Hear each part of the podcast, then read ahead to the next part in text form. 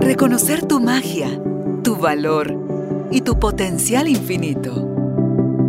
Recordar que ya eres lo que estás buscando y que hay un propósito más grande en todo lo que te sucede. Conectar con tu cuerpo, tus emociones y el poder de tu vulnerabilidad. Esto es Carolina, la mujer de hoy. Presentado por Carolina Alcázar. Un espacio creado para ti. Tribu de Almas Conscientes, bienvenidos al estudio Carolina, la mujer de hoy. Seguimos aprendiendo, sí, aprendiendo a relacionarnos con nosotros mismos, con lo que nos tocó como parte física, para relacionarse cada quien consigo mismo esa belleza que está tan promovida en la actualidad, ese deseo, todo lo anti-aging que se ha puesto de moda, ese deseo de, no envejecer, tengo 50 pero luzco como de 30 o me visto también como de 30 o ya compito con eh, las generaciones de abajo a ver quién tiene mejor cuerpo, mejores piernas, mejor se maquilla mejor, mejor pelo, en fin, todo aquello a lo que le hemos asignado la, la belleza. Y al final ¿Qué resulta? Quiero vivir, pero no quiero envejecer. ¿Qué pienso de la vejez? Esas creencias tan limitantes que tenemos de la vejez, de obsolescencia, de inutilidad, de enfermedad, de lentitud, o sea, todo aquello que estamos rechazando de ahí, por todo el peso que le hemos dado a la belleza física.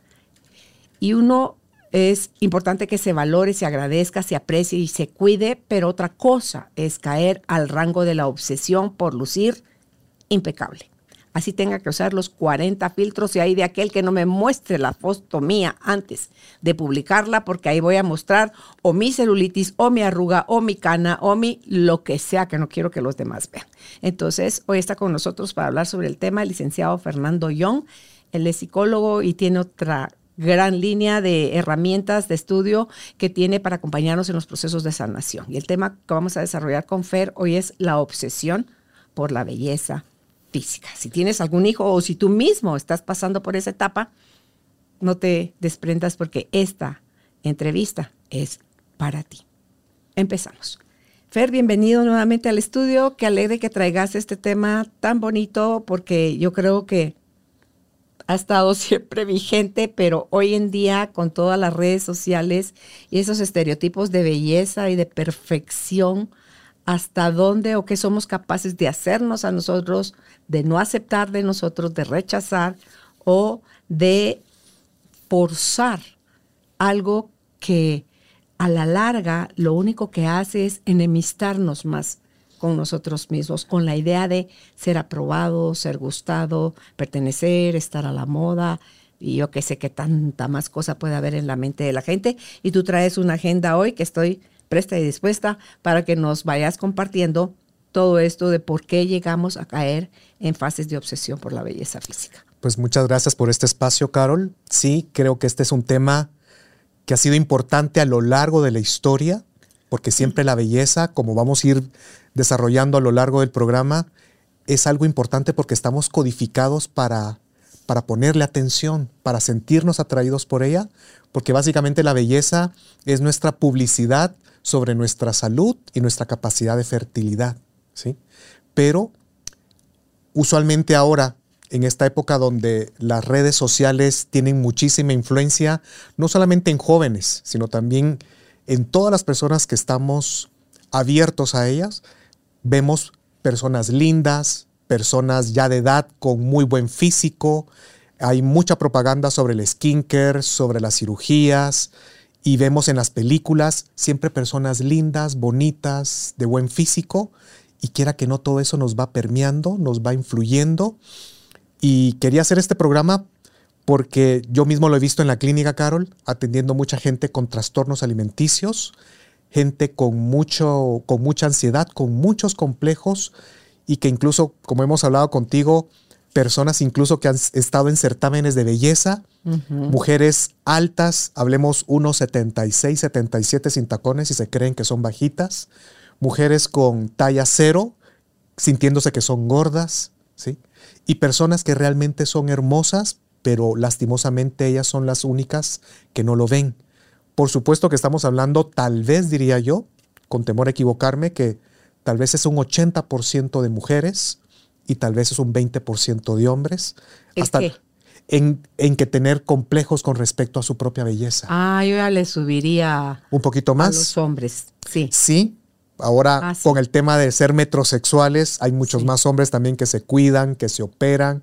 Y, y, llama la atención eso, Carol, de que antes usualmente era ver mujeres arriba de 40 años haciendo sus tratamientos estéticos, sus primeras cirugías plásticas, pero ahora vemos, y yo le he corroborado con amigos médicos y con personas que atiendo, pues ya las chicas que a los 15 años piden de su regalo de cumpleaños pues el aumento de boobies, su primera liposucción, ¿sí? su primera rinoplastia, y estoy hablando de primeras, porque incluso la Sociedad Americana de Psicología habla acerca de que hay que tomar atención y cuidado cuando alguien sobrepasa ya las seis cirugías estéticas. Y ya hay países, por ejemplo, con mayor capacidad adquisitiva y donde la cultura de la belleza es sumamente influyente. Por ejemplo, en Latinoamérica hablemos que los primeros dos países que hay más cirugías plásticas es Brasil y Colombia. Mm. Y por ejemplo, es muy famoso ahora el caso del... Primero era famoso el K-Pop y ahora es muy famoso el tema del K-Beauty. O sea, porque Corea del Sur ahorita, hoy por hoy, es el primer país donde más cirugías plásticas se realizan. Es, una, es una sociedad cooptada por la belleza. ¿A qué nos referimos cooptada? Lastimosamente sus valores y principios han dejado de ser más profundos como la disciplina, como la honestidad, la integridad, y ahora se han basado en la belleza. Prueba de eso es de que gente antes de los 20 años van por la segunda operación estética porque si no, oigan este tema, ya les cuesta conseguir trabajos. ¿Sí? O sea, ya se ha generalizado el tener una piel impecable, un rostro hermoso, ¿sí? Un buen mentón, una, una buena nariz fina. Ver, ellos, los coreanos, se llegan incluso a inyectar acá para, para que parezca que tienen ojeras. Ah, Imagínate, es el colmo, porque si no su cara es tan estirada, tan lisa, tan, tan sin mayor, no sin mayor, no tienen pómulos. No tienen, o sea, todos los rasgos que tenemos los occidentales, ellos no los tienen, Fer. La cara es una forma diferente. Entonces les falta la barbilla, los pómulos y otros rasgos del rostro que, que nosotros sí tenemos que ellos no tienen. Entonces, eh, ese es el colmo. O sea, que ya sea con maquillaje o ya sea con que te inyectas algo, tú luzcas como que tenés ojeras. Para ellos, eso es belleza. Como para Botero y sus eran sus gorditas. Gorditas, ¿verdad? Entonces, yo creo que todo eso, Ferry, no sé, porque en Estados Unidos, por un lado está Florida y por el otro lado está California, donde están, pero viendo quién gana más, en, en, eh, eh, quién gana al final en, en esa dominancia. Pero en, Asia, ahorita que tú lo mencionas, digo yo, ¿cuántos se habrán occidentalizado ya, Fer, ellos también, que esté eso influyendo allá? Yo de lo que sí puedo decirte, Carol, es que es, muy estudiado el tema de Corea del Sur en el sentido que son muy etnocentristas, o sea, se centran en ellos. Ellos no es de que, como Japón, que admiran mucho a Estados Unidos. Ellos, por ejemplo, alguien occidental que llega a Corea, hasta lo pueden discriminar en un metro o lo rechazan. A mí me decían que tenía ojitos de rana. Ok. Porque que mis ojos, eran, que mis ojos eran ¿Tú estuviste en Corea? Estuve tres meses en un centro de meditación. Entonces son tan rasgados sus ojos, ¿verdad? Que la rara era yo, no, no ellos. Las mujeres, tenía dos compañeras mexicanas y las otras 17 eran coreanas. Entonces yo, me quedaba así como con la boca abierta cuando las veía en sus rituales de limpieza de la cara. O en la mañana. Pero se tardan más de media hora haciéndose, no maquillándose, protegiéndose. Sí, bloqueador. Limpiándose, protegiéndose para salir al sol. Salen cubiertas desde la raíz, desde la coronilla hasta los pies. Y yo salía con mi t-shirt arremangada y yo me ponía en el sol y yo me exponía y ellas me miraban como que yo era bicho raro porque ni mi color, No les gusta. Ni me- no les gusta. Entonces digo yo, ay, pero es que son demasiado bla. Sentía Blancas. yo sin amarillas o blanquecinas por todo lo que se echan para cubrirse. Entonces tú decís, ¿qué es al final, Fer, la belleza? Es que, vamos, ver, si quieres, empecemos ahí con esto. ¿Qué es la belleza? Para resumirlo y sintetizarlo lo más posible, podríamos decir que la belleza física es el atributo que nosotros reconocemos visualmente en alguien cuando podemos ver proporción en sus medidas, simetría y armonía en sus rasgos y una ausencia de defectos físicos. La belleza de por sí nos genera un placer sensorial y genera en nosotros un efecto de encanto y atractivo. ¿Sí? Resumiéndolo. Ahora, decía Francis Bacon que la belleza está en los ojos que la ven. ¿Sí? Y lo que sí hemos visto es de que la belleza, por ejemplo, por un lado, a lo largo de las épocas históricas, hay ciertos tipos de belleza. Por ejemplo, ustedes miran a Marilyn Monroe, pues no es una belleza típica de actualidad, ¿no? O sea, a partir de los años 90, la belleza se empezó a socializar como que era una mujer muchísimo más delgada, sin tantas curvas.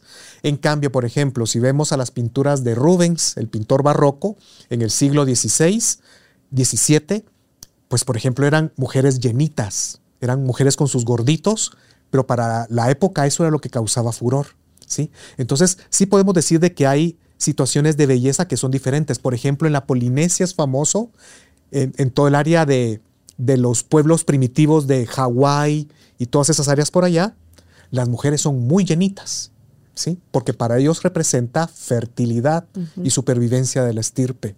Entonces, tiene que ver con un constructo social también, pero por otro lado, Carol, llama la atención un estudio que hizo la Universidad de Essex en, Inglaterra, que mandaron investigadores al África, al sudeste asiático, a Latinoamérica y a bebés de antes de un año de edad, les ponían imágenes de personas feas y personas supuestamente atractivas. Y se pudo corroborar que los bebés se les quedaban viendo más a las personas que eran atractivas. Pero es que no importa la cultura. hay otras cosas, a ver cómo que si estaban totalmente serias las personas bonitas o no. Estaban todos con el mismo gesto, pero lo que se puede ver es la distancia entre los ojos, la distancia entre los ojos y la boca y la nariz, toda esa o sea, simetría. esa asimetría, si no se da, se percibe ya instintivamente como ausencia de belleza. Sí. ¿Y por qué la belleza es importante, Carol? Como te dije al principio, es la publicidad que damos nosotros a los demás de que somos, tenemos buena salud y que somos capaces de fertilidad. Nos van a elegir mejor para Más que todo por eso, estamos codificados genéticamente para poder observar esto. Prueba de ello, Carol, hay muchos estudios. Hoy vamos a hablar, mejor se los voy a mencionar un montón. Estudios de la Universidad de Nevada, de Wisconsin, de Cambridge, de Essex y la Universidad de Queensland, que se han metido de llenos a investigar el tema de la belleza y la influencia social. Entonces, por ejemplo, eh, se, ha, visto, y hay un estudio desde el año 82 que hizo, que hizo el estudio en más de 13 mil personas, imagínate. ¿Y qué corroboraron ellos? Que las personas más atractivas y bonitas, los papás fueron más cariñosos con ellos, hubo preferencia sobre los hermanos, los catedráticos y maestros los atendían mejor, eran favorecidos por ellos, eh, tenían más facilidad en entrar en el mercado laboral, tenían más ingresos, eran más fácil que fueran subiendo en sus carreras profesionales y incluso, oigan esta situación, eh, eran personas que tenían más fácil recibir créditos bancarios y que cuando tenían una situación, por ejemplo, a nivel legal, judicial, tenían penas menos severas a nivel de condenas y eran más fácil que fueran absueltos Interesante. a ese nivel. ¿En qué lo habrán hecho en todas las, en raza negra, en raza occidental, o sea, en, en todos, en blancos, en Ese estudio se hizo en Estados Unidos, Inglaterra, China y. Canadá. toda esa variedad? Así es. ¿O los escogieron blanquitos, A canchitos? todos por diferencia, Carol. Sí, y eso es lo que se ha corroborado. y- Esta vez, es que, fíjate, Fer, es que es- somos malos. Tú ves a una persona fea. Es que, hay- que tú decís, Dios mío, te da miedo, Fer.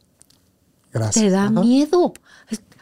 Hasta si hace uno así, a lo mejor solo es feito y no es malo. Sí.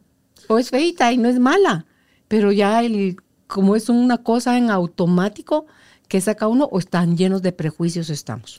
También, yo creo que de los dos, y ahorita voy a hablar acerca de esto justamente, y también la contraparte, cuando vemos a una persona muy atractiva, muy bonita, los favorecemos en el trato.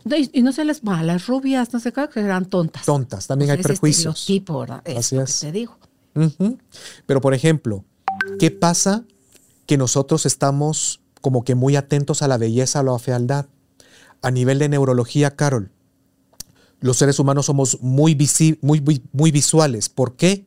Porque eso influencia en nuestra relación con el entorno para detectar peligros. ¿sí? Entonces, lo que se ha corroborado a nivel de neurología es que nuestro cerebro, cuando está ante una persona bonita, se activan las áreas de recompensa y empezamos a generar más dopamina. Y por eso nos podemos quedar absortos en alguien que es muy hermoso, ya sea hombre o sea mujer. O incluso en un lugar, una fotografía, una obra de arte, un paisaje, te quedas, te captura. Así es, el encanto, ¿no? Y en cambio, cuando estás ante una persona fea o que no tiene rasgos tan bonitos, lo que se estimula es tu amígdala cerebral y genera justamente alerta. Es una posible amenaza. ¿Sí? Ahí está justamente la situación a nivel de neurología. Cuando también por ejemplo, no es bueno dejarnos llevar por prejuicios porque hay una persona muy bonita, pero por ser bonita todo le fue bien, nunca tuvo retos ni desafíos en su vida, nunca hubo rechazos, tal vez nunca desarrolló, su humanidad, su compasión, su humildad, todo le fue muy fácil y bien. ¿Y qué pasa si se convirtió en una persona narcisista?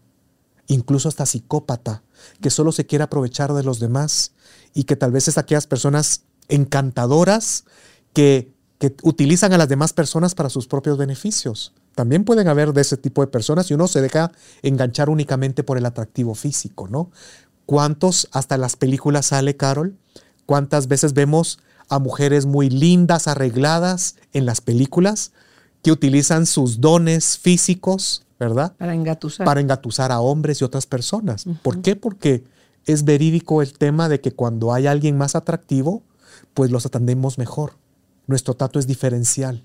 Pero Fer, están aquellos que tampoco son bellezas, pero tienen autoestima, o sea, la autoimagen que tienen de sí mismo es, tan buena, tan sana, que sin sentirse muñecas ni princesas, van con todo lo que sabe que son, sin pretender, no fingen ni, ni carecen, sino que tienen como esa naturalidad que yo también creo que eso le da a la gente una belleza extraordinaria. Genera en los demás magnetismo, ver. Es carisma. Sí. Tienen ángel. Sí. Y como tú dijiste ahí, puede ser que tal vez esa persona vivió críticas, bullying, le pusieron apodos feos como ¿cómo se llaman cuando tienen lentes? cuatro eh, ojos, o me recuerdo de los apodos que he escuchado cuando desinstalamos traumas con los pacientes sobre eso, que a mí me decían de niña cochinita pibil y cosas por el ah. estilo. Sí, quiera que no, Carol, como le hemos hablado acá, cuando han habido golpes a lo largo de la vida, si los aprovechamos, generan en nosotros humildad, paciencia, tolerancia y fortaleza. Eso va ayudando a crecer nuestro espíritu a nuestra alma y nos hace mejores personas, desarrolla nuestras virtudes humanas. Curioso, porque sí es cierto eso, pero en el ínterin, en lo que los tardes, ese pobre muchachito o niña lo están haciendo, pero picadillo. ¿Qué pasa? ¿Por qué sucede mucho ese tema de la fealdad y por qué personas, muchas están acomplejadas, Carol? Yo lo que he visto en la clínica es cuando analizamos y hacemos una lista de traumas para desinstalarlos con Teta Healing, la gente me cuenta número uno, muchas veces, sobre todo en las mujeres, mamás que eran muy lindas y que eran sumamente castrantes con sus hijas. Eh, vos a la calle no vas a salir así de despeinada o tienen que estar siempre nítidas, bien vestidas, bien combinadas, muy femeninas. Y desde ahí va que tú solo vales si estás hermosa. Oí el testimonio de una chica que nace con cuate, le dicen en México, cuando son gemelos, pero que son uno es mujer y el otro es hombre, o que son de diferente bolsa, ¿verdad? Pueden ser dos mujeres, pero no son iguales físicamente porque son de diferente bolsa, son cuaches. Entonces ella nace cuache. con su hermano varón. Entonces, para ir a un evento, gente de dinero, para ir a un evento, la niña sí o sí, cuando la mamá llegaba por ellos, tenía que estar de vestidito divino de piñata, enyuquillado. Ella es de pelo liso natural, la, niña, y le hacían los canelones, ¿verdad? Los famosos bucles. Entonces, la niña más le valía regresar así intacta. Impecable. Porque si no, la mamá le iba, le iba horrible. Y el hermano podía regresar raspado, sucio, sudado. Y mi amor, el príncipe, ¿verdad? Cómo estuvo la celebración y le festejaban que se hubiera divertido tanto. Y a la niña, ¿qué hiciste para que se te deshicieran los, los bucles, ¿verdad? los canelones? Entonces ella odiaba ir a esos eventos si no iba a poderse mover. Y, exponen una foto de ella acostada así en la Triste, mesa. ¿Sí? aburrida. Sí, y estaban reforzando ahí los estereotipos de cómo tiene que ser un hombre arriesgado, ¿sí? Y la mujer tímida, recatada. Ajá. Sí. Estaban reforzando los roles de masculino y femenino también, además. Hay muchos traumas también acerca de eso, Carol. Por ejemplo, el que más de alguna vez siempre hubo una prima más bonita en la familia y que todos los tíos se abocaban la atención hacia ella o que las abuelitas tenían preferencia por la por la nieta canchita, la blanquita, la de ojos claros, ¿sí? O la delgadita. Siempre más de alguna vez hay una bonita en la familia y que eso nos genera a nosotros rechazo o, una diferencia de trato. También el bullying en el colegio, ¿verdad? Si tuviste zapatos ortopédicos en nuestras épocas, ¿verdad? O si eras llenita o que en la época de la pubertad pues tenías barros, las orejas, pero los barros también es un tema de afectación que es muy fuerte. Todo eso nos va marcando. Y cuando yo sigo analizando los traumas con las personas, sale muchas veces el que en muchas fiestas no me sacaron a bailar, el que los chicos que me gustaban se acercaban a mí para que yo les presentara a mi mejor amiga, que era la más bonita. ¿sí? Todas esas situaciones donde hubo comparación, donde me hicieron de menos, donde yo veía que todas mis primas tenían pretendientes o novios menos yo, eso nos va afectando. Fer, y buscamos inconscientemente compensar eso que los demás estamos considerando como belleza que tienen otros que no tengo yo, o sencillamente, ¿qué es lo que sucede? ¿Qué es lo que ves en clínica? Se callan, se trauman, es, es, es, dependiendo del temperamento de cada persona. Cada persona reacciona muy diferente. Hay personas que simplemente, como decías tú, implosionan, se van hacia adentro, se reprimen. Hay otras que he conocido que me decían, mire, yo era la feita de, del colegio y ahora florecieron con unas tres, cuatro cirugías se pusieron boobies, se pusieron nalgas, se pusieron lipoescultura, rinoplastia y todo. Y ahora son las bonitas y que ven a sus amigas que ahora están gordas, con hijos, con no sé qué. Y ellas son las que ahora resplandecen en la reunión de la promoción. Y otras que sin tanta producción eran como que eran el patito feo, pero es que estaban en el estanque de los patos y eran cisnes. Ajá. Ver, entonces yo sí conozco gente así que tú decís, de niña no era aquella belleza y después de mujer. ¡Qué pero, mujerón! Pero ¿por qué crees que se ha convertido en esa mujer? Porque se ha planificado, se ha autorrealizado como persona. Sí. Ha encontrado que tal vez, como decíamos, la belleza es importante porque lastimosamente en nuestra sociedad, Carol, muchas veces es como te veo, te trato. ¿Sí? Pero tenemos que recordar que no solamente somos un físico, también somos una inteligencia, somos una personalidad y todos todos tenemos una inteligencia y un don que podemos sacar a relucir. Sí, todos tenemos un don para aportar a la, humanidad y a la sociedad. Hay un refrán que dice que la suerte de la fea. La bonita la desea. o sea, ¿qué es al final lo que cada quien quiere y qué quiere hacer? Porque hay gente que tiene la belleza encima, se les dio de naturaleza pero no la pueden ver porque la autoimagen, el autoconcepto, el autovalía y todo eso que tú lo ayudas a uno a corregir en la clínica, lo tienen en la calle de la amargura. Sí, ¿por qué? Porque han internalizado demasiada autocrítica, porque su diálogo interno es totalmente negativo, porque tenemos ideas muy negativas con respecto a la vejez. Vemos que la vejez es decrepitud, falta de movilidad, fealdad, soledad, cuando también podemos empezar a ver que la, que la, que la vejez también es madurez, que la vejez es tranquilidad, sabiduría. Paciencia. Sí, es relajarme porque para mí es una graduación de tu vida. Sí, también hay muchísimas cosas buenas de la vejez. Por ejemplo, yo cuando le pregunto a las personas, ¿usted le gustaría regresar a sus 20 en la época que donde físicamente estamos mejor? Y toda la gente me responde que no. No. Mira, mira tu reacción ahorita Sí, natural. no, no, ¿a qué? Yo nunca quisiera ¿a regresar a qué? mis 20. Ese cuerpazo, pues sí, pero no. No, pero gracias. inseguridades, A todas. temores, todos los Ay, conflictos. no, ya pasé Ajá. por donde tuve que pasar, Fer. Y en cambio, qué rico es estar ahorita en estas edades maduras, donde hay plenitud, hay realización, hay confianza, seguridad, sí, hay tranquilidad de vida. Porque la gente cree regresar y entonces usted cambie todo. No, perdón, ya su presente ya no sería lo mismo. Ya está hablando de, de otra cosa, entonces ni le muevo. Ya todo lo que pasó, pasó como pasó, como tenía que pasar. ¿Qué hago ahorita? ¿Cómo me readapto a esto que soy ahora? Eso es lo que donde le puedo sacar la, la mayor ventaja. Fer, como yo te decía hace un ratito, subirle algunas rayitas en esta parte donde tú dices, está, viendo esto de qué hace bello a un hombre y qué hace bella a una mujer, es... Yo sí creo que el porcentaje de hombres está más, más, Vas- alto, vas- que vas para arriba. más alto que 20%, donde ya hay competencia, ya hay comparación, aunque ellos se van, no sé si más a lo, A lo a lo músculo. físico, al músculo, que a la arruga o al... eh, Yo te diría o la que cana, no yo, sé. te, yo te diría que no, Carol. También se van mucho ya por el tema del botox, rinoplastias y sobre todo en la comunidad gay.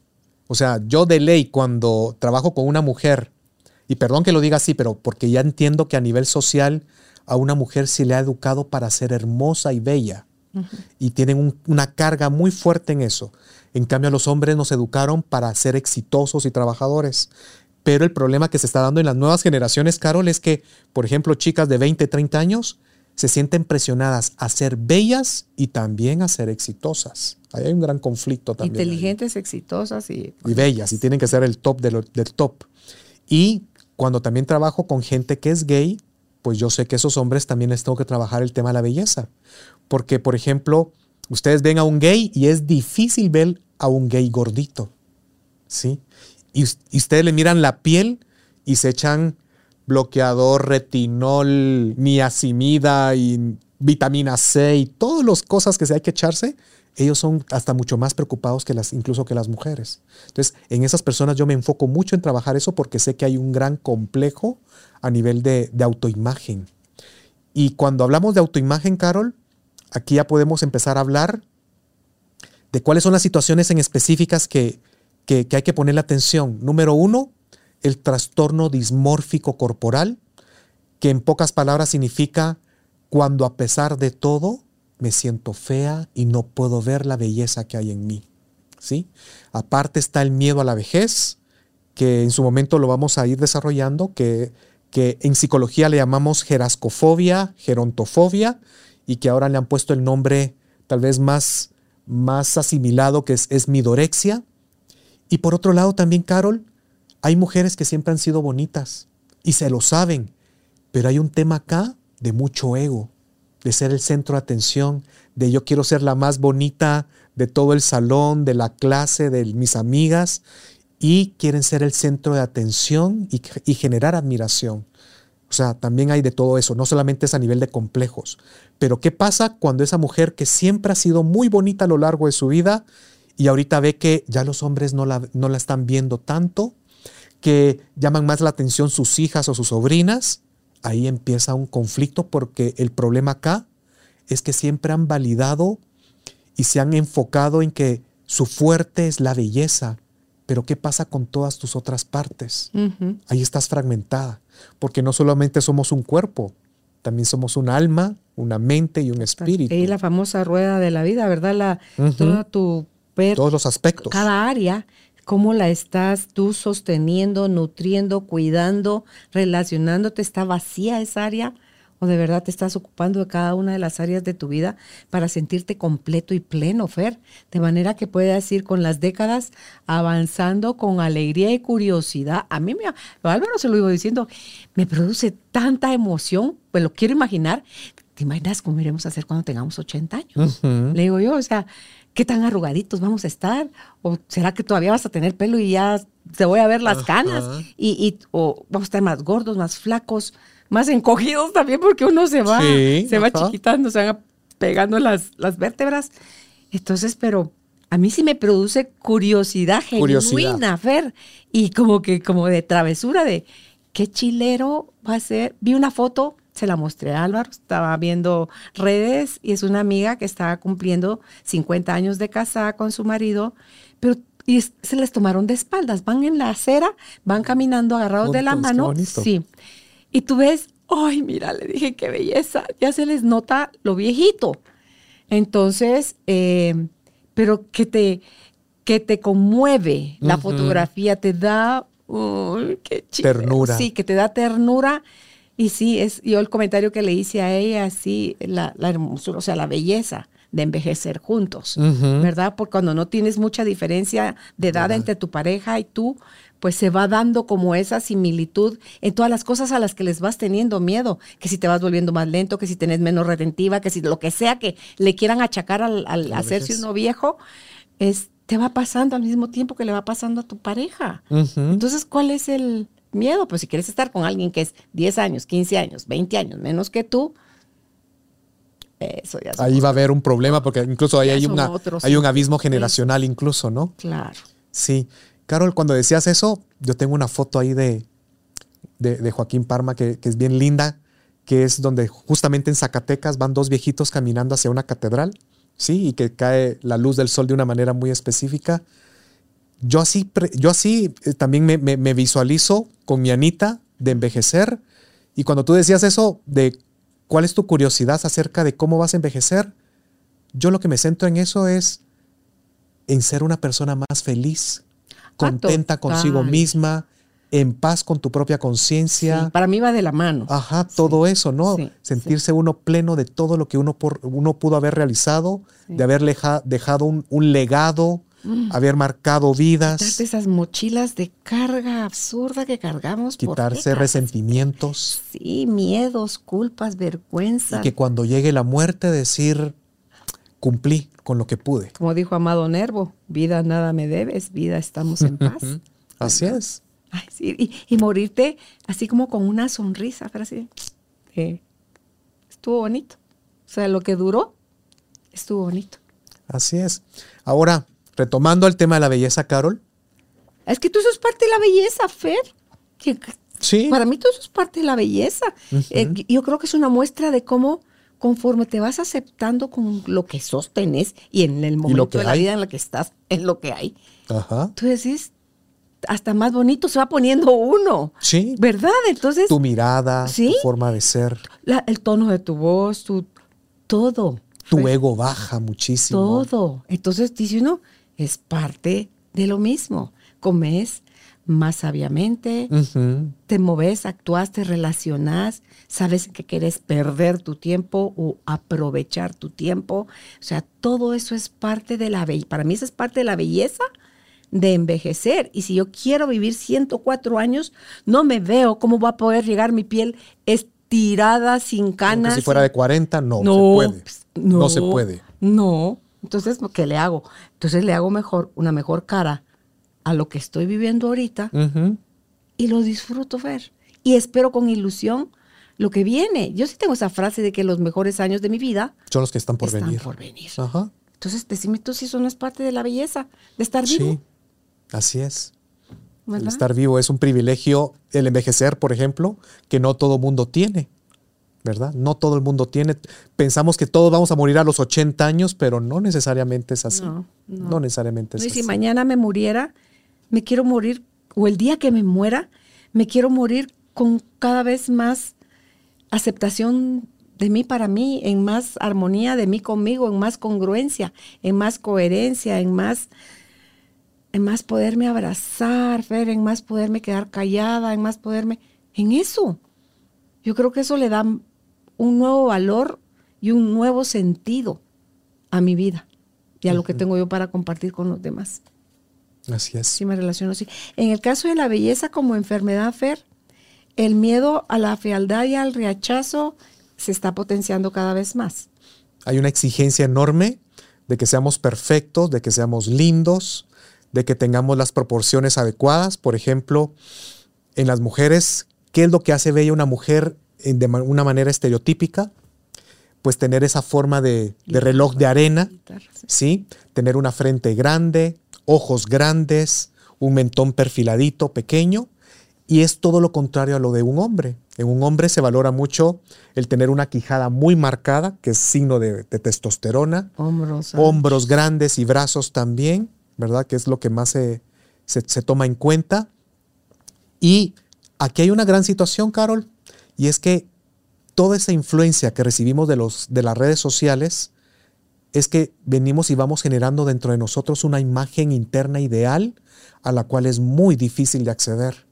Y prueba de ello es de que hay personas que son atractivas, pero van por la segunda rinoplastia, se están haciendo eso de la bichectomía, que bichectomía, que se quitan unas glándulas acá para que la cara se le perfile más, eh, que se hacen la liposucción de la papada, que se hacen la bleferoplastia, que es bleferoplastia, que es quitarse los párpados, y hacerse los ojos más grandes.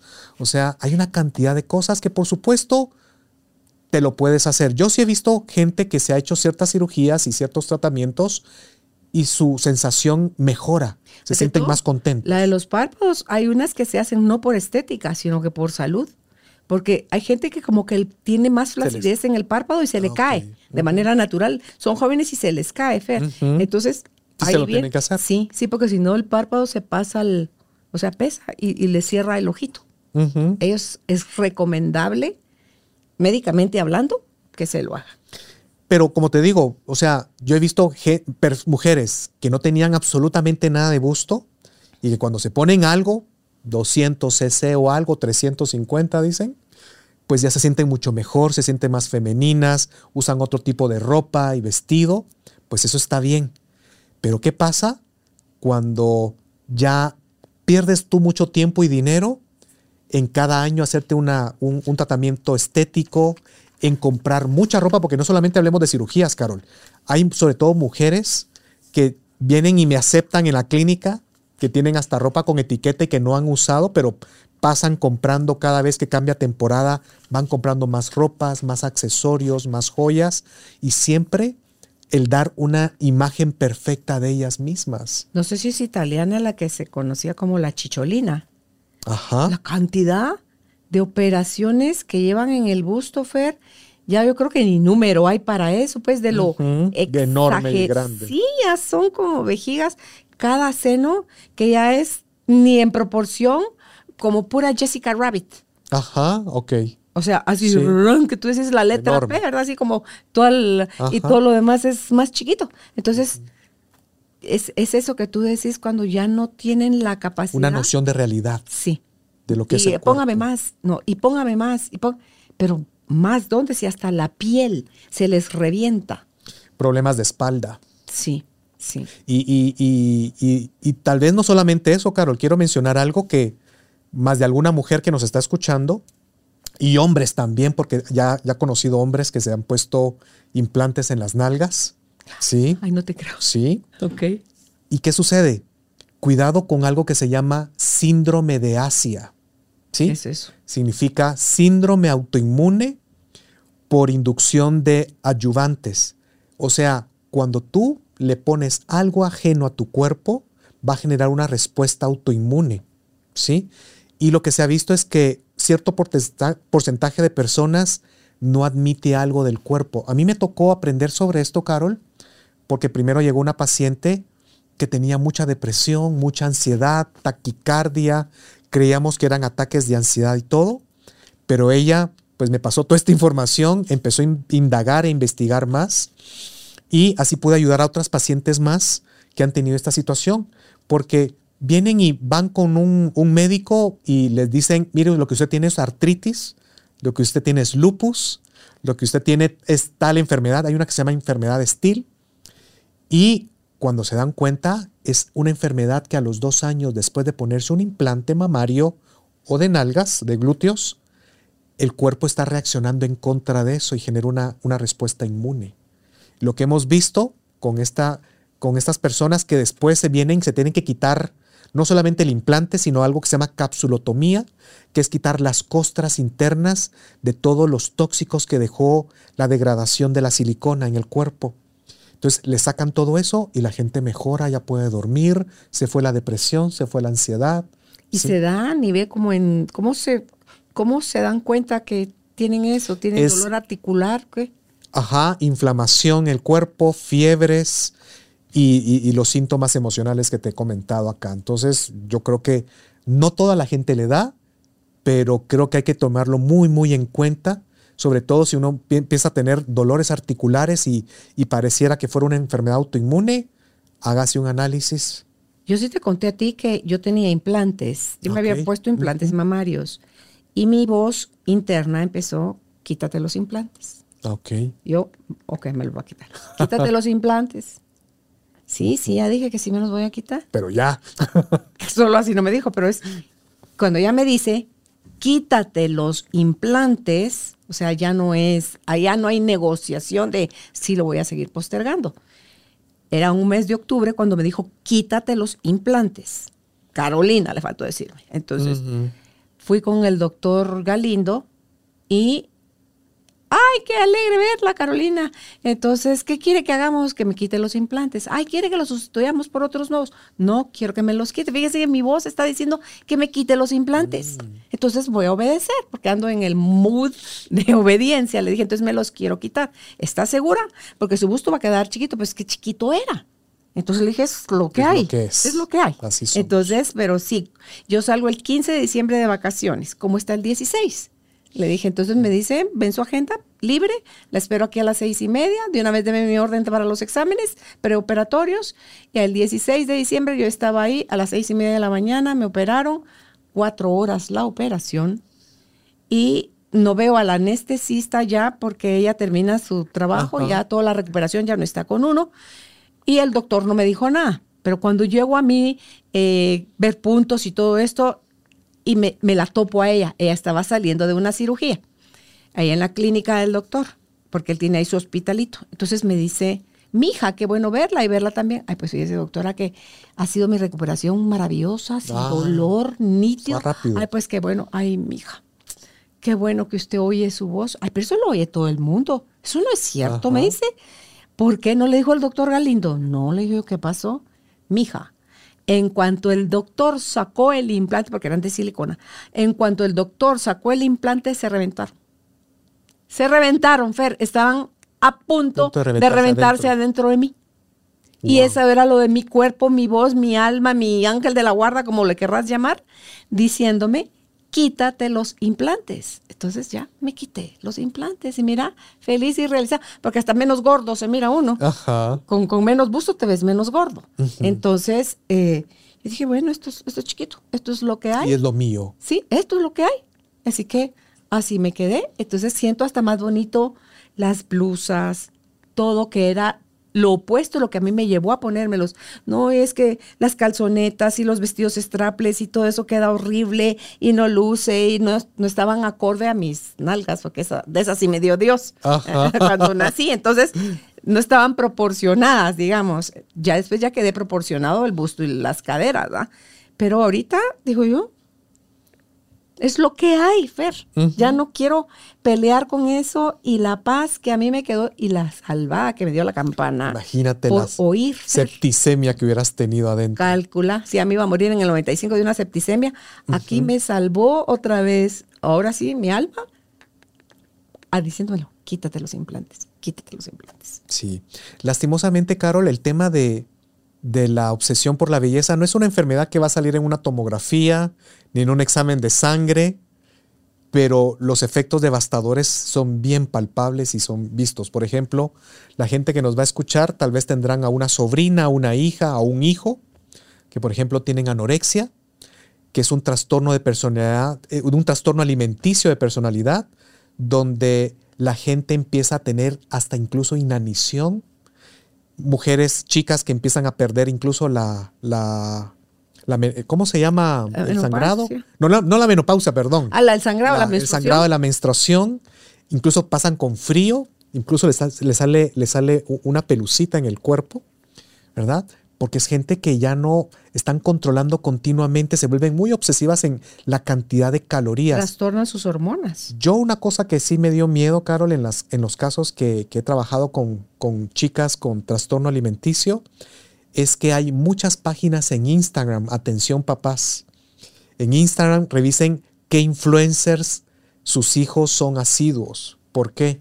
Porque hay muchos influencers que hablan, les dicen, yo lo único que comí hoy, oigan esto, fue una taza de café y me siento magnífica. Y le sacan cuánto le queda de flojo el pantalón. ¿Sí? Hay influencers de ese nivel que para mí deberían de ser prohibidos y deberían de ser cancelados, porque no están promulgando un, un estilo de calidad saludable. Pero como ahí no tenemos control, Fer, sí debería de ser en la casa la llevada a la conciencia a nuestros hijos, niños, porque Malaya que cuando son Sí, adolescentes, empiezas de los nueve años. Sí, yo sé de niñas que cuando tenían 8 o 9 años ya estaban con grandes traves de lo de la comida y que si la aquella está gorda, que, o sea, ya fijándose a nivel de ¿ves? cuando a esa edad estás tú para jugar muñecos, Sí, yo sí he visto eso. Desde los siete años he visto el tema de bullying por el tema de gordura. ¿verdad? Desde Entonces tú decís, no, no dejemos que el influencer le diga a mi hijo que es bonito o que es feo. Yo le enseño los valores a mis hijos. Ayer hablábamos de eso con Álvaro, porque se queja la gente de que, que el mundo está patas arriba. Yo no quiero traer hijos al mundo así. Si esto es que es que la, la base es la Es casa.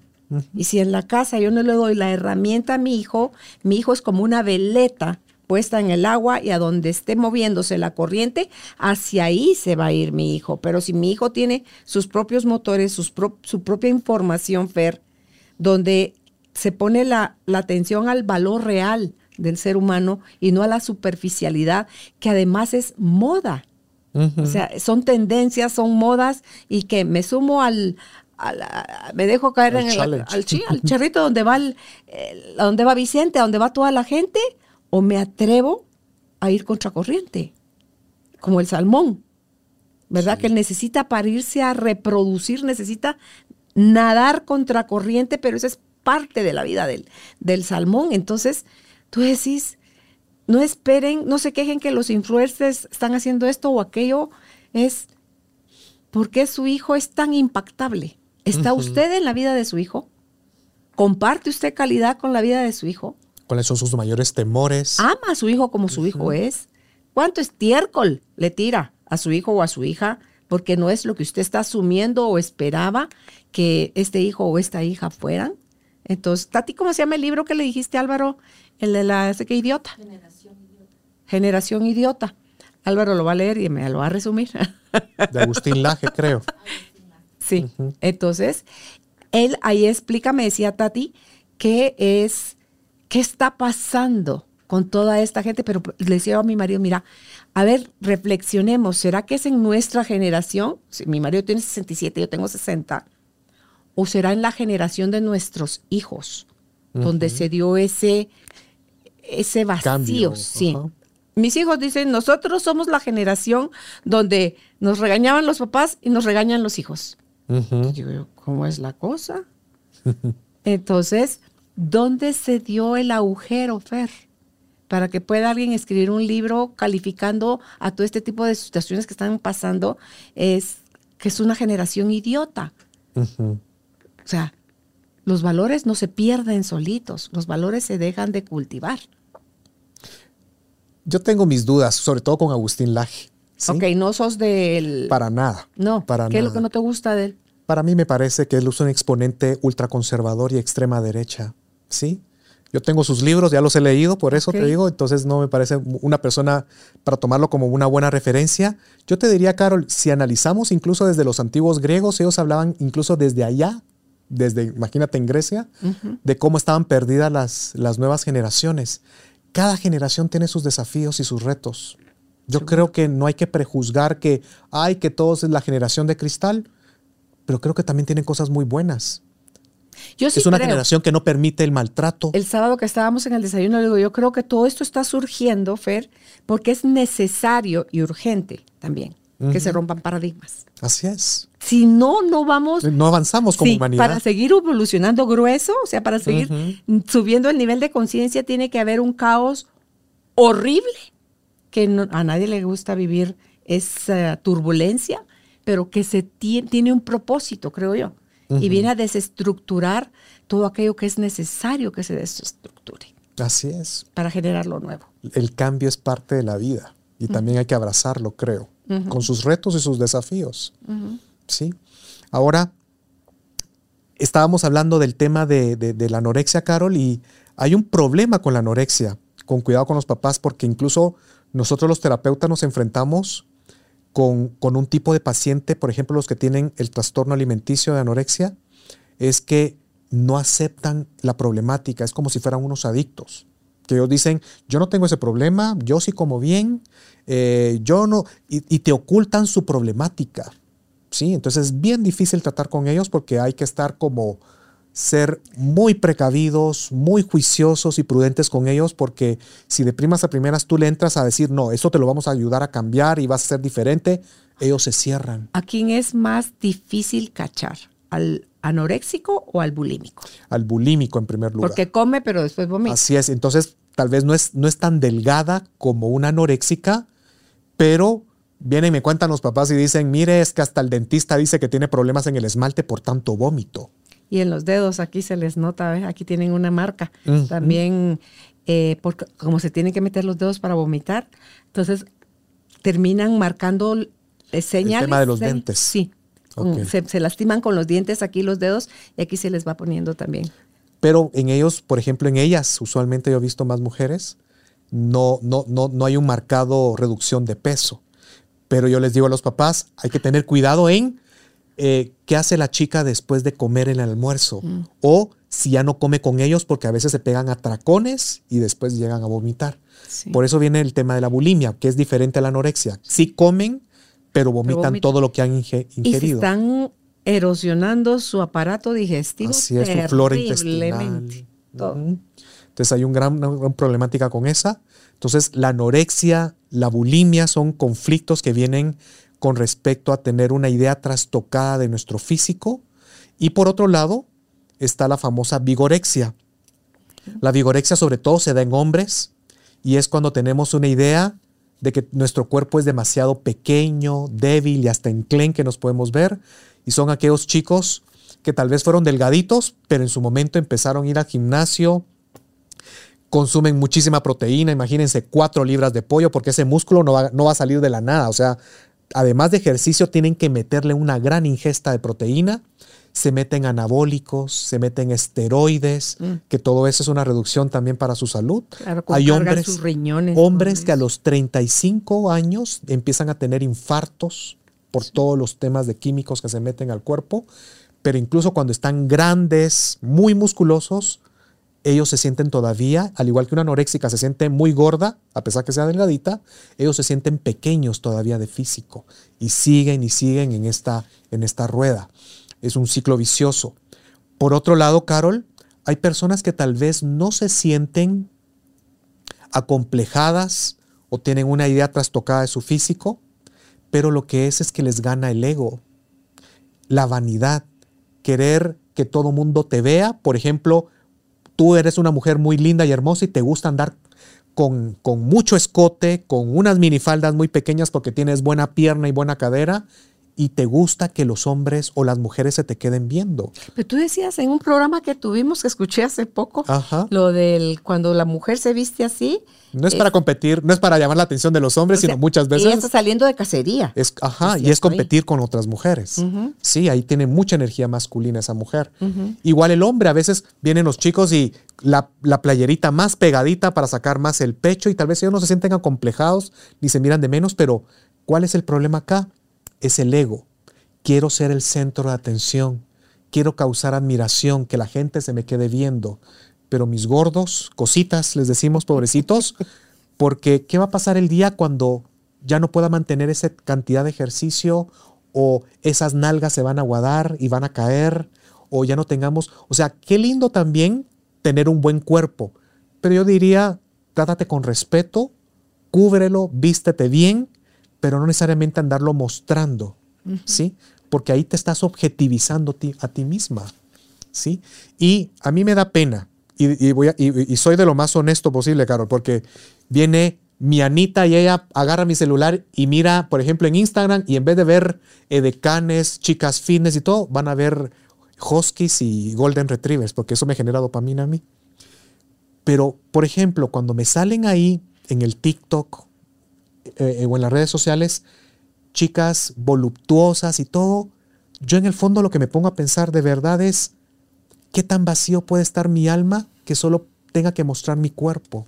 Y no lo digo con un tema de, despectivo hacia ellas, porque se objetivizan nada más, se están mostrando para que la gente las admire por el par de nalgas, por el par de pechos, pero solo se quedan en eso. Algún día eso se va a desvanecer y con qué se van a quedar. Por eso yo sí he trabajado con muchas mujeres, Carol, que yo las veo y digo, esta mujer a los 25 años paraba el tráfico, pero ahorita a los 50, 60 veo que están sumamente deprimidas, ataques de ansiedad y ansiosas, porque toda su vida se basaron únicamente en su propia belleza.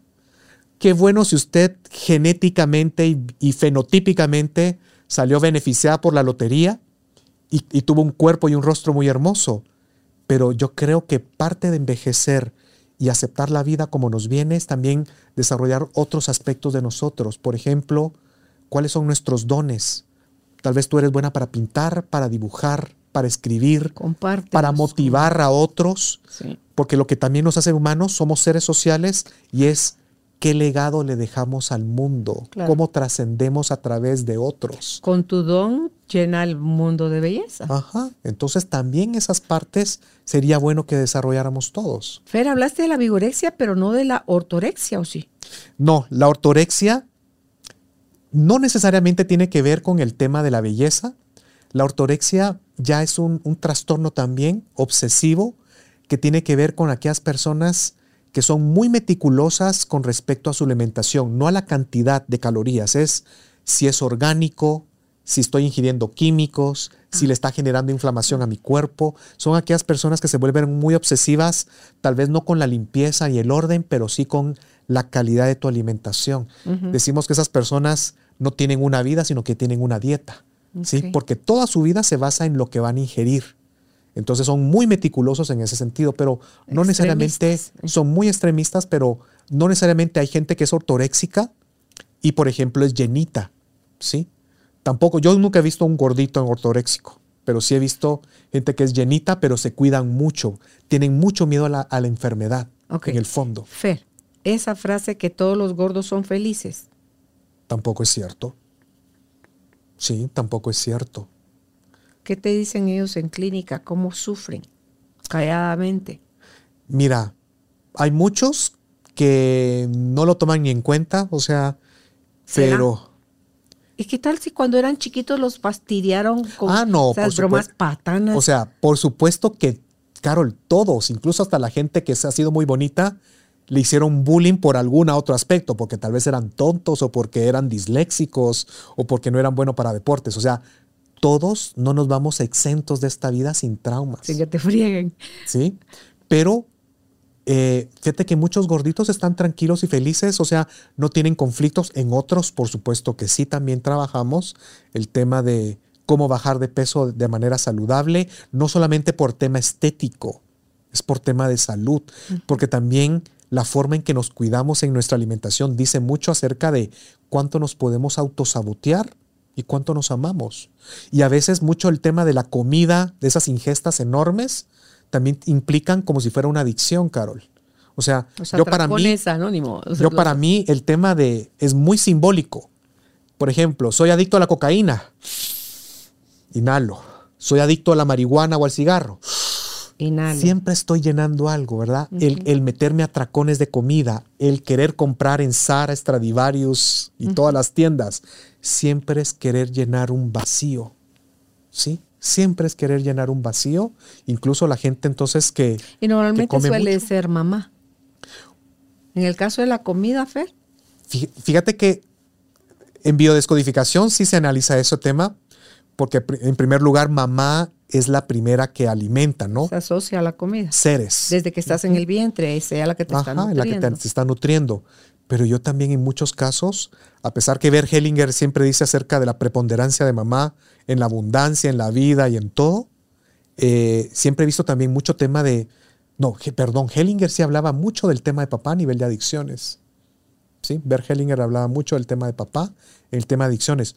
Yo no me quiero dejar llevar por lineamientos y simplemente vamos auscultando qué hace falta. Diría Arolo, depende y a veces. Sí, ajá. No hay, no hay reglas aquí muy definidas. Es, es ir analizando caso por caso y a veces hace falta papá, hace falta mamá o, hay un sobreexceso de alguno de ellos. Que también. Es, También es malo. Las mamás que te castran, ¿verdad? Las que te cortan las alas, te sobreprotegen.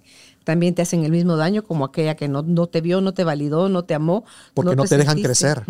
Te invade, es una mamá invasora, intromisiva. Sí. También tenemos programa contigo de eso, sobre, creo yo, sobre los tipos de mamá, las relaciones con mamá. Así es, ajá. Sí.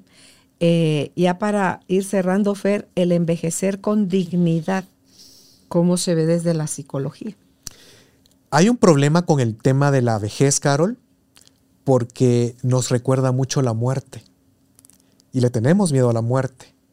Y como lo hemos hablado también ya hoy, a veces podemos tener, creo, creo que la gente que nos está viendo, sería bueno que empezáramos a analizar qué ideas tenemos acerca de la vejez. Por ejemplo, usemos una frase propiciatoria, que es una buena técnica para ayudar a, que nuestro inconsciente vaya sacando las ideas que están profundamente arraigadas. Y es, para mí la vejez significa, y vaya checando qué idea se le viene. Ah, para mí la vejez significa... de tiempo que Chile. Enfermedad, o ver mis nietos, o ya no, ya no moverme, o ya no poder viajar, o... Y vamos a ver que van a haber tal vez ideas negativas, también ideas positivas pero analicen ustedes cuántas negativas hay. ¿Sí? Porque, por ejemplo, si lo analizamos igual, para mí la juventud fue, y van a salir muchas cosas negativas también. Me hicieron bullying, no tenía dinero, no me daban permiso para salir, ¿sí? O tenía belleza, era más delgada, todo estaba en su lugar. O sea, si nos damos cuenta, cada etapa de nuestra vida... Tiene de los dos. Así es, es un claroscuro y de, nosotros depende que nos quedemos con lo bueno. Pero, ¿qué se considera hacerlo con dignidad? ¿Qué se verá? Simplemente aceptación. Esto es lo que hay. Esto es, lo, esto es lo que es y esto es lo que hay. Ese es hacer las paces con la realidad. Sí, sí puedo echarle una manita a que cómo me quiero ver yo de 70, de 80, de 90 años. Ajá. En silla de ruedas, ágil, gordito que me tienen que mover casi que con esas grúas que hacen eso para levantar a la gente de la cama, o capaz de levantar. Yo conocí una señora, no sé si ya se murió finalmente, pero tenía 93 años cuando yo la conocí, Fer, divina. Se levantaba sin, sin apoyarse de nada a la hora de levantarse del sofá, divertida a más no poder. Guapísima, se vestía muy lady ella, muy, muy linda. Entonces digo yo, ya se le habían muerto dos hijos, tenía apenas dos o tres años de haber quedado viuda, pero ella no perdía. Las ganas de vivir. Sí, o sea, ella había tenido pérdidas dolorosísimas, pero incluso uno de esos dos hijos nunca supo qué pasó con el hijo, sencillamente lo desaparecieron y, ya no supo más del hijo. Y esos duelos abiertos que se quedan son terribles. Entonces dice, no crea que a mí no me ha pasado nada. Es que el propósito de mi vida, claro, yo lo lloro cuando lo toque llorar y después de que lo proceso lo, lo paso la página. Y lo dejo ir. O sea, sigue, su vida sigue teniendo sentido, Fer. Entonces, si tu vida tiene sentido, si tú te has ocupado en los últimos 20, 30, 40 años de moverte, hacer ejercicio, comer sano, dormir bien, relacionarte, mirar estos, las áreas azules, esa socialización. Gente arriba de 100 años, ¿no? Sí, que socializan, lo que comen, el vinito, la compartida, o sea, todo eso. Así nos muramos mañana, Fer, todo eso. Y hay un punto importante ahorita que hablaste de las zonas azules. ¿Qué viste en el tema con respecto a, Japón, donde hay más zonas azules? Ikigai. ¿sí? El propósito. El tener un propósito de vida nos conecta con la vida. Sí. Con las ganas de vivir. Y cuando ya te jubilaste, ya a lo mejor se murió tu pareja, ya eh, es, ¿Dónde están tus amistades? ¿Dónde está lo que tú gustabas de hacer tú por ti, para ti? Tus gustos, tus hobbies. eh, o eres la hueva andando, la apatía andando. El desgano. Pero eso no la es la vida que la trae contra ti. Eres tú que no se supo relacionar con la vida para acabar sin el ikigai. Pues, o sea, tu vida no lo cultivaste el propósito. No te hiciste cargo de ti. Entonces te ves como una carga que a alguien le vas a pesar, a los hijos, a los nietos, a, alguien, a quién le vas a pesar. Entonces, ¿cómo estás preparando tú tu vejez aquí y ahora?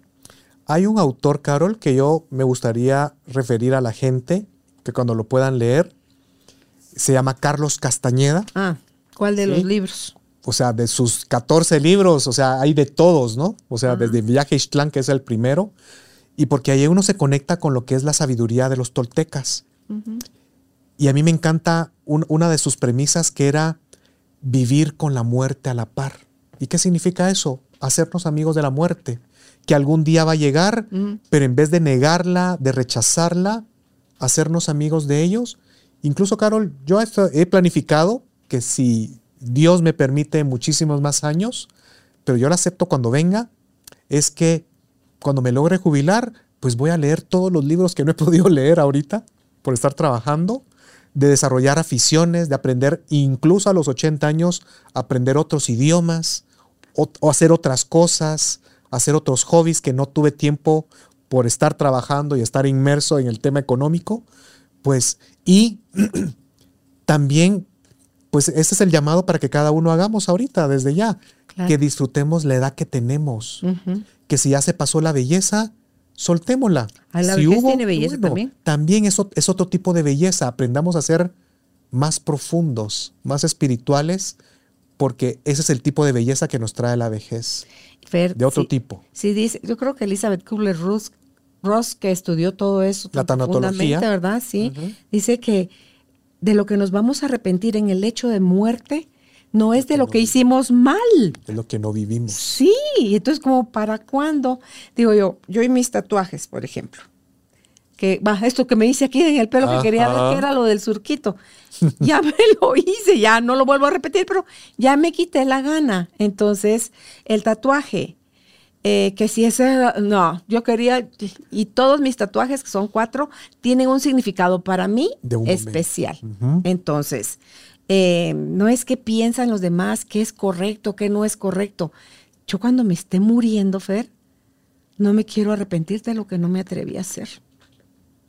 En el camino estoy ahorita de arrepentirme de todo lo que donde ya la regué. Ajá. O sea, de, de corregir o mejorar todo aquello donde, donde ya la regué. Y, y no quiere, no me garantiza eso que las cosas que yo voy a seguir experimentando las voy a hacer bien. ¿De dónde fregados? Voy a tener aciertos y voy a tener desaciertos. Pero si me equivoco, si la riego, si vuelvo a meter la pata, aprender más lo más rápido que pueda de esa metida de pata en lugar de tener miedo a arriesgarme, Fer. O de juzgarte muy duro. Sí, no, yo ya. ya, Esa es la vida. Ya, sí, ya. Y parte de la vida es cometer errores, pero de todo error se aprende. Si en el 95 que me iba a morir y tenía yo apenas, yo nací en el 59, 69, 79, 89, en el 99 no tenía ni 40 años. Yo tenía, eh, ¿cuántos tenía ahí? 40, 36. Ujú. O sea, yo me iba a morir de 36 años, Fer. No tuve miedo. Solo le dije a Dios, Padre, si esta es tu voluntad, o sea, si es tu voluntad, sáname. Si no es tu voluntad, gracias por todo lo que de ti recibí. Y ahí me volví a desmayar. Entonces, estaba yo como lista para irme, pero obviamente no era mi momento. Yo sí creo que no se cae la hoja del árbol si no es la voluntad de Dios.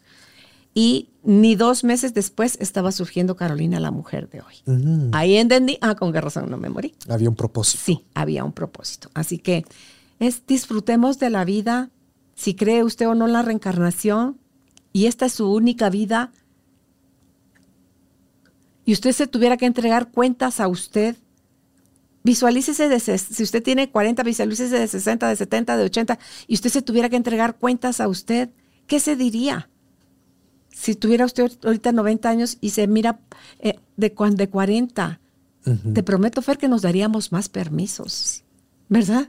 Nos reiríamos más de nuestras metidas de pata, juzgaríamos menos. Menos, perdonaríamos más. Eh, ¿quién, ¿De quién es el autor de eso? De comería más chocolate, eh, besaría más. haría más el amor, o sea, eh, caminaría descalzo en la playa, o sea, todas esas cosas que porque no tenemos tiempo, porque le dimos demasiada importancia a lo que hacemos, nos estamos perdiendo de la vida, Fer. Y entonces ahí ni la edad, ni la belleza, ni la delgadez, ni nada de eso van a ser, van a compensar algo que tú no te estás dando a ti permiso de ser, cuando el regalo más grande que le podemos dar al ser, a la vida, al, humano, a los otros humanos y a nosotros mismos es, ser quien venimos a ser y disfrutar quién es lo que, lo que yo soy en el momento.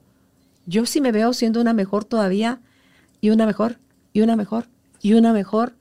No corro prisa, pero voy para allá. Entonces, y quiero disfrutarme cada pequeño avance, Fer, que vaya teniendo yo en el proceso. Y que Dios me dé la vida que me quiera dar. Así es. ¿Verdad? Para poder decir, Ay, mira cómo Misión cumplida. Sí, cómo nos vemos de viejitos. O sea, lo que le decía a mi marido el otro día. ¿Cómo nos iremos a ver de viejitos? Como sea que nos toque. Yo sí le digo a padre, padre, y si en el camino me toca alguna discapacidad, yo no te pido que no me la des, sino que me des la capacidad, la habilidad y la aceptación para poderme adaptar a eso nuevo y poder seguir, Fer. O sea, para adaptarme rápido y poder seguir en la nueva condición si es que hubiera un cambio de condición física. Entonces la gente que se rehúsa a usar bastón prefieren estarse cayendo que usar un bastón. Entonces dice uno, pero por Dios no. Es mi otra pata, diría un tío de Álvaro, que es la cosa más divertida. Se estaba bajando del carro, lo fuimos a dejar a su apartamento, se estaba bajando a su casa, se estaba bajando del carro. Y no sé cómo se agarra una pierna y se baja. Primero baja el pato, dice, primero baja el pato para que lo siga la pata, dice, entonces para sacar la otra pierna del carro. A mí, a mí él siempre que lo miro me hace reír a carcajadas. Y lo ves peleando un poco con su resistencia a envejecer, pero lo ves también que no se le quita lo divertido. Entonces tú decís, es, es, ir buscando ese equilibrio entre la belleza y la vejez. Fer, la sabiduría, que es parte de esa belleza de la vejez, creo yo, y el cómo tú quieres ser y entregarte a la vida con ese nuevo tú. Viejito bonito. Fíjate tú que ya le cuelga todo, pero es un viejito bonito. O sea, es una viejita linda. Tú ves viejitas, yo las miro y digo, pero qué divina. Qué lindas se miran. ¿Sí o no? Sí, ajá. ¿Verdad? Y porque te producen ternura, te producen, como tú decías, lo que te, lo que se dispara dentro de ti cuando ves algo bonito. Ajá, dopamina. Sí, entonces decís tú, sí, o sea, seamos dopamina diría la Marian Rojas, seamos eh, la doctora Marian Rojas.